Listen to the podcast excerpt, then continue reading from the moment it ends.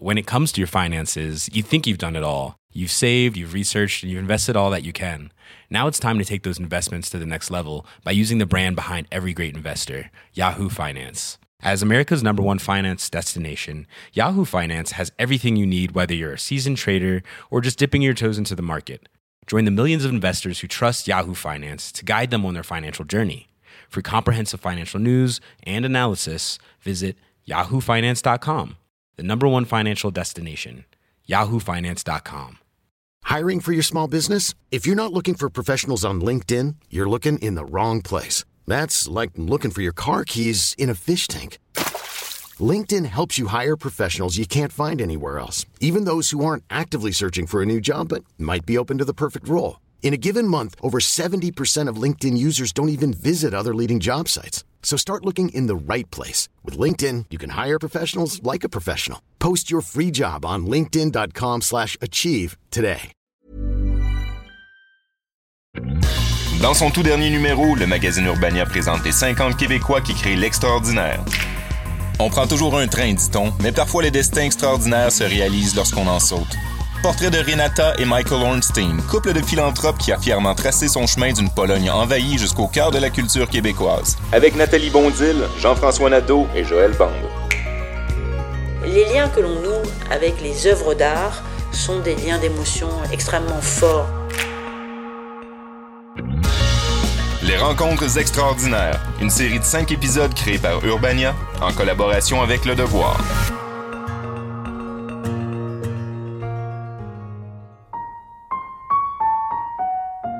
L'usine compte quelques 300 employés. On y confectionne des chemises. Une entreprise familiale qu'il reprendra peut-être une fois ses études de commerce terminées. Il ne le fera pas. À cause d'un Autrichien dont j'ai oublié le nom. Adolphe, je crois.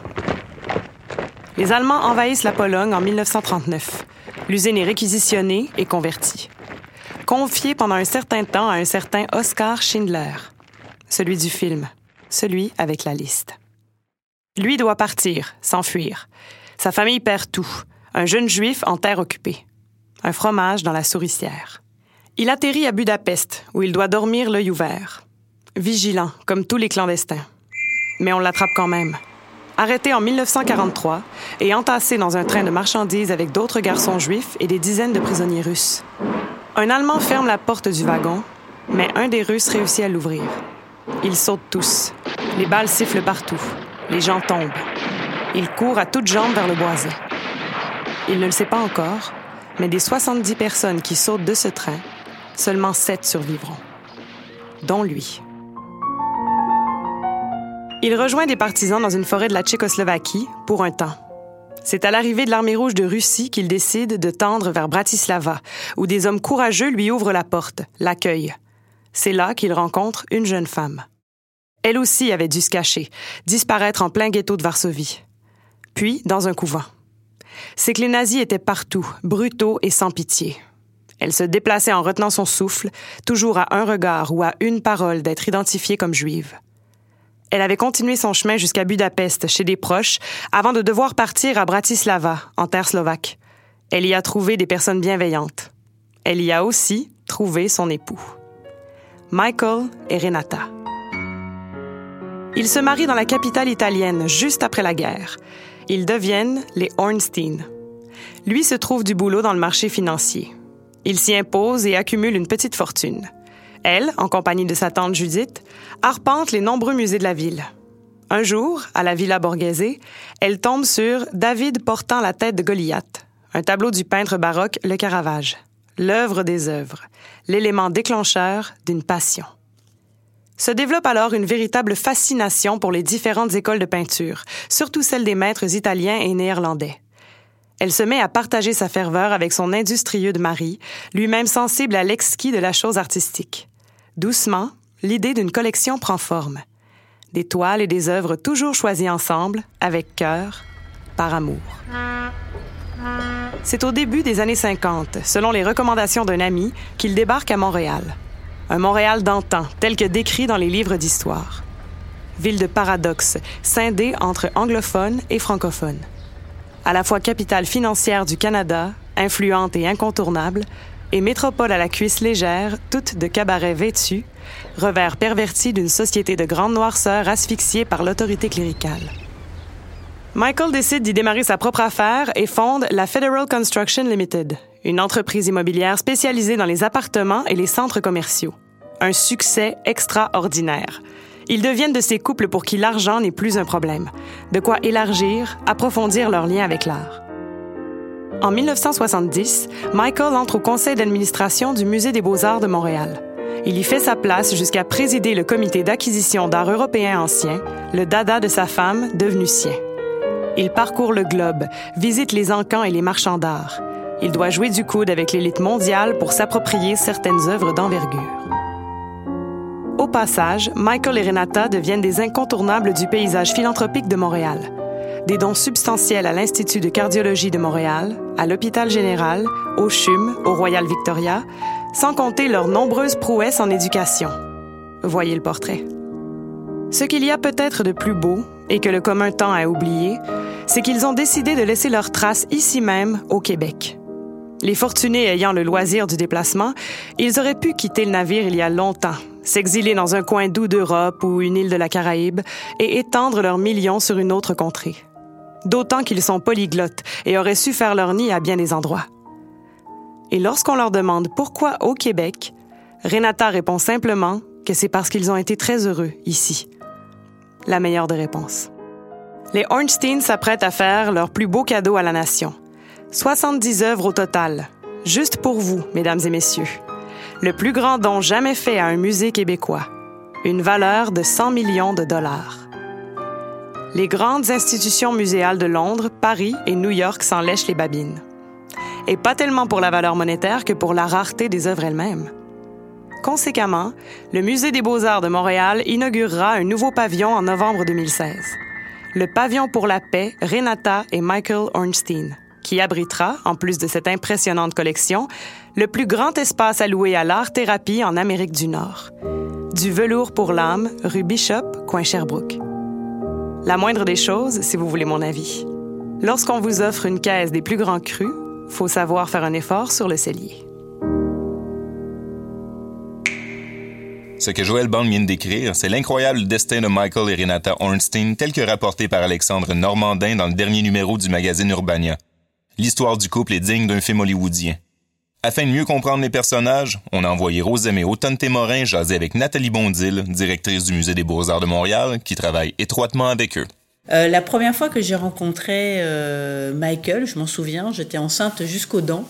Euh, j'étais pas encore embauchée, mais et il était à son bureau, petit bureau assez modeste, un peu foutraque avec beaucoup de de dossiers, de placards, et il m'a posé des questions très directement avec son accent très fort. I am Michael Ornstein. Hein. who are? Do you know the old masters? Are you interested in old masters? Et toujours très direct. C'est quelqu'un de très impressionnant, Michael. Et moi, évidemment, euh, donc euh, j'étais euh, plus jeune, de près de 20 ans plus jeune, et j'étais assez impressionnée par ce personnage qui donne une, une façade. parfois assez dure quand on ne le connaît pas, en tout cas imposante pour une jeune fille ou une jeune femme. Mais euh, c'est en le fréquentant ensuite pendant toutes ces années euh, que j'ai réussi à, à, le mieux le connaître. Euh, euh, mais il y a aussi, donc, euh, derrière chaque grand homme, il y a une femme. Dans ce cas-là, on peut vraiment le dire, parce que Renata a connu un destin parallèle. Je dirais que sa famille a aussi subi l'antisémitisme et donc les persécutions donc, des nazis. tous les deux se sont rencontrés dans une époque assez tragique, finalement, en Italie ils se sont euh, aimés. Euh, il faut comprendre que Michael euh, avait la prestance d'un Humphrey Bogart. Mais Renata avait la beauté d'une euh, Rita Hayworth. C'est un petit peu ça, les Ornstein. Donc, quand on les voit jeunes, euh, c'était un, couple extrêmement glamour, extrêmement chic.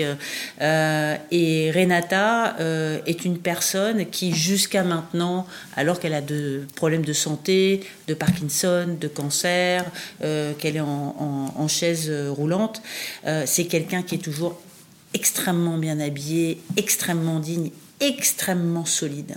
C'est une personne qui a une résilience incroyable. C'est quelqu'un qui a écrit sa vie sous forme de vers, hein, euh, qui a écrit plusieurs volumes. C'est une personne qui est à la fois très exigeante envers euh, elle-même, une personne qui est passée au travers de tragédies qu'on a du mal à imaginer dans une période de paix comme celle d'aujourd'hui, en tout cas euh, vivant au Canada, et qui, malgré tout, est d'une bonté, d'une justesse de jugement et euh, qui a cette capacité de dépasser euh, le tragique pour vraiment euh, soutenir des visions. Euh, des valeurs, la famille, extrêmement important pour Hamstein, euh, la dignité, euh, le soutien à des institutions philanthropiques, dans la grande tradition d'ailleurs des, communautés juives de manière générale et en Amérique en particulier. C'est une personne qui a une force de caractère exceptionnelle, qui est aussi forte que lui. Et d'ailleurs, tous les deux donc, euh, créent des étincelles. Hein. Quand ils sont ensemble, ils ont vraiment beaucoup de caractère. Ils s'adorent, mais ils ont, euh, ce sont deux personnalités très fortes et où personne n'est dominé. Qu'est-ce que la collection du couple représente pour le Musée des beaux-arts? Il faut bien comprendre qu'un collectionneur, j'ai encore beaucoup d'admiration évidemment pour les collectionneurs, un collectionneur vous donne pas simplement un groupe d'œuvres, d'œuvres magnifiques, d'œuvres rares, d'œuvres précieuses, il vous donne du temps. Dans ce cas-là, donc c'est une collection qui est bâtie sur un demi-siècle. Ce demi-siècle-là, il est passé. On n'aura plus jamais la possibilité de construire cette collection sur un temps aussi long pour avoir autant d'opportunités d'achat. Une collection, c'est un ensemble d'œuvres, mais c'est aussi du temps qui nous est offert et un temps que l'on ne peut plus rattraper. Donc une collection, c'est beaucoup plus que euh, la donation, c'est vraiment un investissement, une passion, une architecture de soi que euh, ces donateurs donc, euh, font à un moment donné. C'est quelque chose que nous ne pourrions pas reproduire. Si aujourd'hui nous voulions rassembler donc les mêmes œuvres, ça serait extrêmement difficile et pour certaines impossible parce qu'elles sont très rares sur le marché, les opportunités ne se présenteraient plus.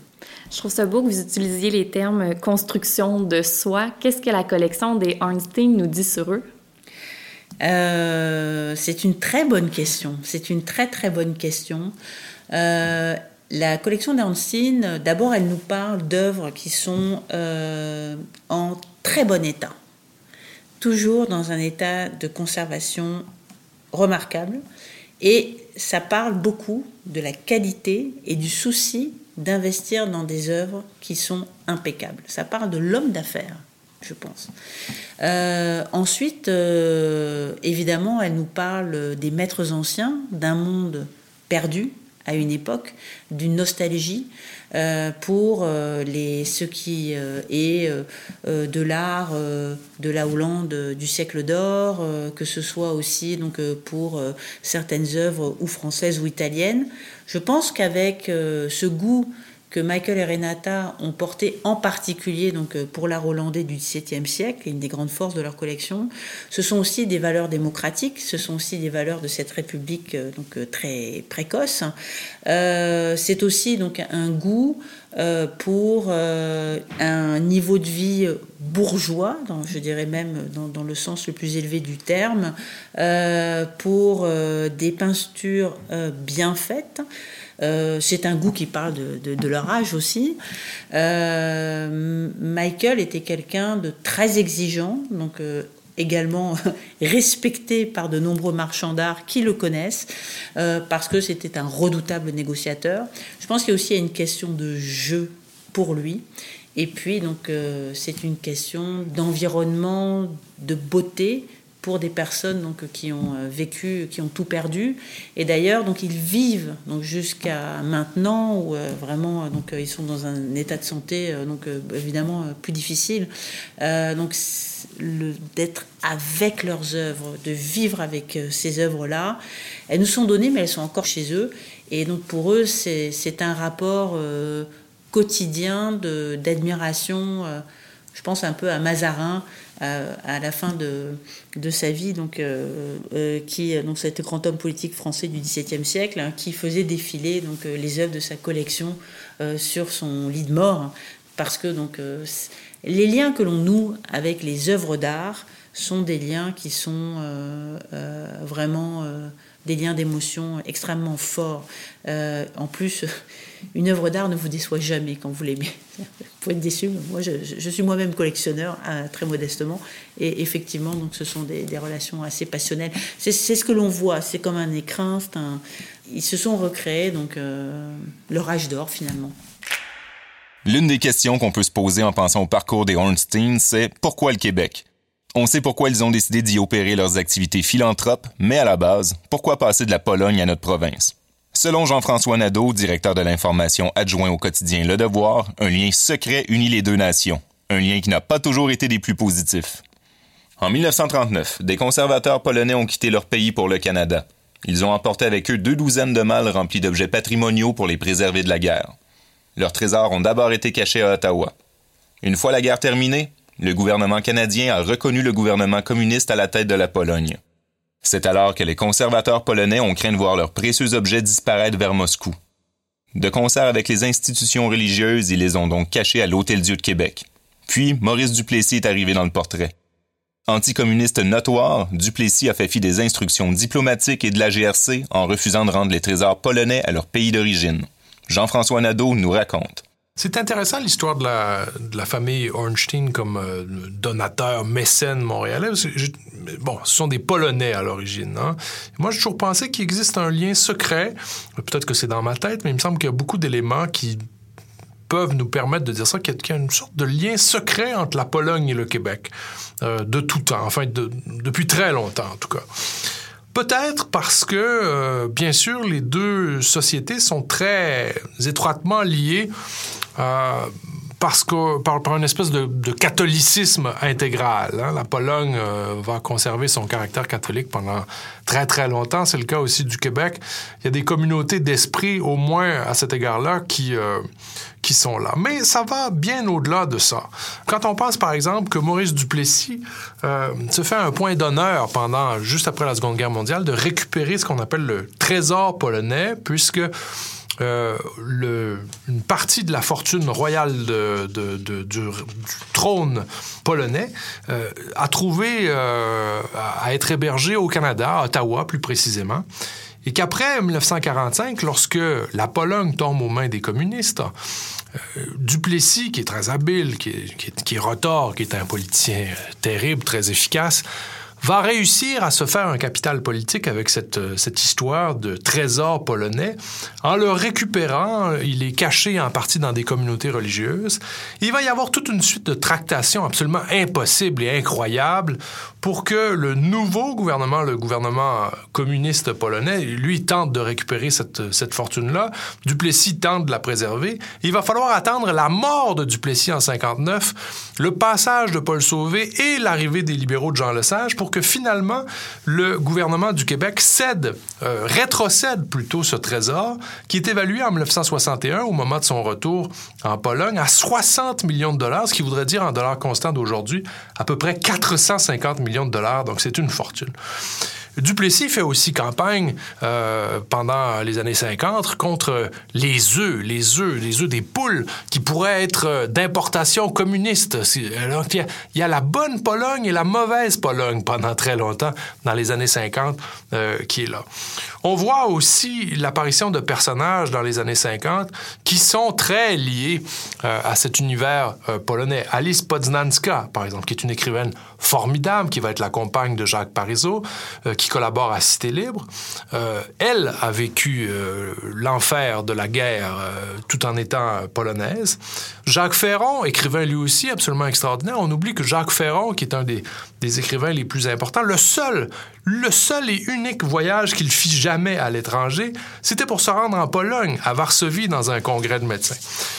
Je vous parle de l'après-guerre, mais en fait, cette influence-là, on pourrait l'avoir euh, bien avant.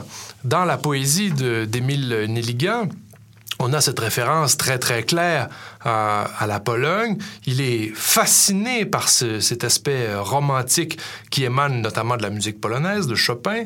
Il va s'emballer comme beaucoup de ses contemporains en 1896 lorsque le plus grand pianiste polonais de l'époque, Ignacy Paderewski, euh, vient en concert à Montréal, éblouit tout le monde. Nelligan va faire un poème à sa gloire.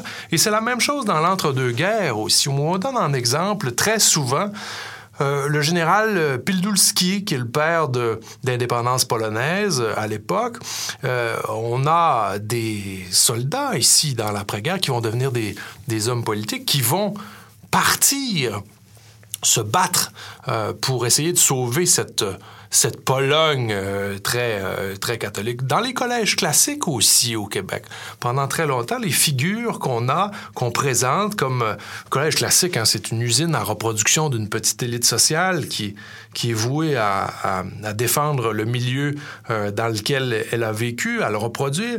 Donc, dans un collège comme au collège Jean de Brébeuf, Pierre Bourgault écrira, l'indépendantiste Pierre Bourgault, le polémiste, dira que on faisait lire beaucoup de de petits romans, de, petits euh, récits édifiants euh, à la gloire de personnages qui étaient très souvent des héros polonais. Alors je trouve qu'il y a quelque chose là qui est, qui est intéressant quand on pense à, euh, au fait donc, que cette famille, le couple Ornstein, a décidé de s'installer à Montréal dans l'après-guerre. Ils feront fortune dans l'immobilier, notamment dans dans la réalisation de centres commerciaux tout en devenant de collectionneurs euh, d'œuvres d'art absolument exceptionnels. Il y a quelque chose de, fascinant déjà à l'idée que l'après-guerre, c'est le moment euh, où se développe à partir des États-Unis, donc cette idée de centre commercial qui, euh, qui déplace les centres des villes dans ces espaces qui sont pas toujours très beaux, c'est le moins qu'on puisse dire. Surtout les premiers centres commerciaux, c'est presque encore pire que ceux qu'on connaît aujourd'hui. C'est-à-dire qu'avec la construction de choses qu'on peut difficilement euh, concevoir comme étant jolies, ils vont, eux, acquérir des collections d'œuvres d'art euh, assez exceptionnelles. Il y a une tradition euh, très mince au Québec euh, en termes de, mécénat. C'est plutôt les, les, familles euh, liées au Canada anglais qui vont davantage soutenir des institutions, les institutions muséales, pour des raisons bien précises. C'est pas par mesquinerie ou par manque d'intérêt, c'est euh, c'est une raison historique qui s'explique assez facilement. C'est-à-dire que la bourgeoisie euh, canadienne-française est une chose qui n'existe à peu près pas pendant très longtemps. Elle a été refaçonnée euh, au 19e siècle à peu près, mais on l'a décapitée à la suite de la conquête. La plupart des gens qui avaient les moyens du pouvoir et donc les moyens de trouver à être bien placés en société pour construire une fortune sont disparus. Donc, il a fallu un certain temps avant de reproduire tout ça, si bien qu'on a affaire à plusieurs euh, euh, familles, grandes familles canadiennes anglaises ou des familles même étrangères qui ont fait leur fortune, souvent euh, avec l'accord du monde canadien-anglais, qui vont permettre l'édification de structures importantes comme celle du Musée des beaux-arts. Et à cet égard-là, la cette famille, cette famille de donateurs exceptionnels aujourd'hui d'une grande collection au Musée des Beaux-Arts, se situe très certainement dans une longue tradition euh, d'intérêt pour la Pologne, bien sûr, mais aussi de mécénat euh, qui appartient à, l'univers de gens bien fortunés, bien placés, euh, bien installés en société. Effectivement, la philanthropie n'est pas naturelle pour le Québécois francophone. On a abordé ce délicat sujet avec Nathalie Bondil, directrice du Musée des beaux-arts de Montréal, qui entretient d'importants liens avec la communauté juive de la métropole. En fait, ce n'est pas la seule communauté dont nous sommes proches. Il y a au tout départ, euh, au Québec, donc la communauté anglophone qui est euh, très engagée du point de vue philanthropique. Euh, c'est une communauté qui, pour des raisons religieuses d'ailleurs, très souvent, parce que donc elle procède donc du protestantisme, vont vouloir donc s'enrichir, faire fortune, ce qui n'est pas du tout mal vu dans ces religions, mais ensuite redistribuer à la communauté. Euh, et euh, cette philanthropie anglo-saxonne, elle existe euh, à l'échelle de l'Amérique. Et elle s'est établie dès le 19e siècle, hein, vraiment. donc le, musée, d'ailleurs, a été fondé par des anglophones, des bénévoles, des privés, à la fin du 19e siècle, en fait en 1860. Et déjà, donc, nous avions donc, des philanthropes, mais qui procédaient d'une certaine culture et d'une certaine religion avec de certaines valeurs. Sont arrivés ensuite donc, euh, les personnes de la communauté juive. Oui, donc euh, il y a un bassin donc euh, d'une population donc juive installée à Montréal depuis le 19e siècle, mais évidemment, et vous le savez, donc il y a eu beaucoup, beaucoup euh, de juifs qui sont venus dans l'entre-deux-guerres pour les raisons que vous savez, évidemment, avec le nazisme, etc. Et donc qui ont poursuivi cette tradition de philanthropie qu'ils ont dans leur pays. Et c'est souvent, ce sont souvent donc des, des communautés qui vont s'intéresser à la culture, à la musique notamment, hein, à la musique classique. D'ailleurs, Michael et Renata Ancine sont absolument passionnés de musique. ils vont s'intéresser donc aux choses de l'esprit donc euh, c'est une, une, population qui a euh, pour euh, principal comme patrimoine exceptionnel, donc vraiment donc leur culture, leur cerveau, donc et c'est ce qu'ils disent d'ailleurs dans cette immigration qu'ils ont subie donc au XXe siècle. Et puis ensuite est arrivée donc la communauté francophone euh, la communauté francophone est venue avec plus de retard, tout simplement parce qu'elle était plus pauvre. Il y avait beaucoup moins de fortune. Et puis, euh, le catholicisme ne valorise pas le fait de faire fortune. C'est presque un petit peu honteux. Alors, donc, euh, ce ne sont pas du tout les mêmes traditions, même s'il y a beaucoup de bénévolat et il n'y a pas moins de générosité. il y a aussi un cadre gouvernemental qui fait que parfois plus tard, dans des traditions euh, francophones, on fera davantage référence à l'État, donc euh, pour nous soutenir, pour nous aider. Alors que dans les communautés américaines, anglophones, on va plutôt euh, soutenir la communauté et s'entraider et valoriser la solidarité. Alors, pour toutes sortes de raisons culturelles, politiques, contextuelles, les Français et les, francophones du Québec sont venus un peu plus tard, mais ils sont venus. Et c'est ça, c'est très important de le dire. Donc je dirais qu'on a un, réseau euh, qui est en train de s'élargir et qui fait de plus en plus de place euh, aux euh, francophones. Je suis assez confiante avec cette nouvelle génération qui est très engagée, très consciente des enjeux du monde et euh, je crois que c'est un message qui prend peut-être un peu plus de temps, mais qui devrait aboutir.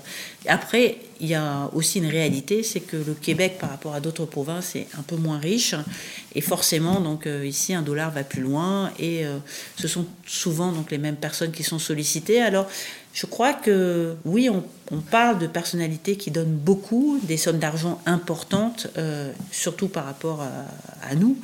Mais euh, chacun peut faire son effort euh, à, son échelle. Puis ça peut être de l'argent, mais ça peut être du temps. Moi, je n'oublie jamais de mentionner les 400 bénévoles qui nous aident, que ce soit donc pour des levées de fonds, que ce soit pour des visites guidées, etc. Donc euh, c'est du temps qui nous est donné et c'est extrêmement précieux. Vous me donnez le goût de devenir riche puis de contribuer. C'est ce que ma fille veut faire. Absolument. Mais vous avez raison, ma fille, non vient, elle, euh, c'est tout à fait euh, ce qu'elle veut faire parce qu'elle voit des personnalités comme les Brian Levitt, qui est notre président actuel, qui est remarquable, euh, et toutes les personnes que je vous ai mentionnées, et donc qui veut donc se développer pour ensuite soutenir une cause. Exactement. Et c'est parce qu'elle a vu à la maison l'admiration que je pouvais porter à, ces, philanthropes qui changent le monde. Je veux dire, qui vraiment qui, qui contribuent à la fois avec leur argent, mais aussi avec leur talent. Ce que Renata et Michael Ornstein ont à faire au Québec, c'est bien plus qu'une collection d'œuvres d'art. C'est une culture, un modèle auquel aspirer. Une envie de croire qu'on peut échapper au sort et transformer notre destin en une longue succession de gestes bons. Urbania, en collaboration avec Le Devoir, a réalisé quatre autres rencontres extraordinaires.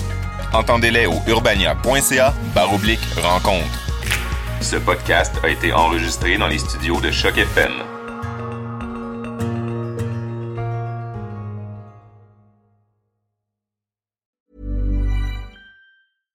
When it comes to your finances, you think you've done it all. You've saved, you've researched, and you've invested all that you can. Now it's time to take those investments to the next level by using the brand behind every great investor, Yahoo Finance. As America's number one finance destination, Yahoo Finance has everything you need, whether you're a seasoned trader or just dipping your toes into the market. Join the millions of investors who trust Yahoo Finance to guide them on their financial journey. For comprehensive financial news and analysis, visit yahoofinance.com, the number one financial destination, yahoofinance.com.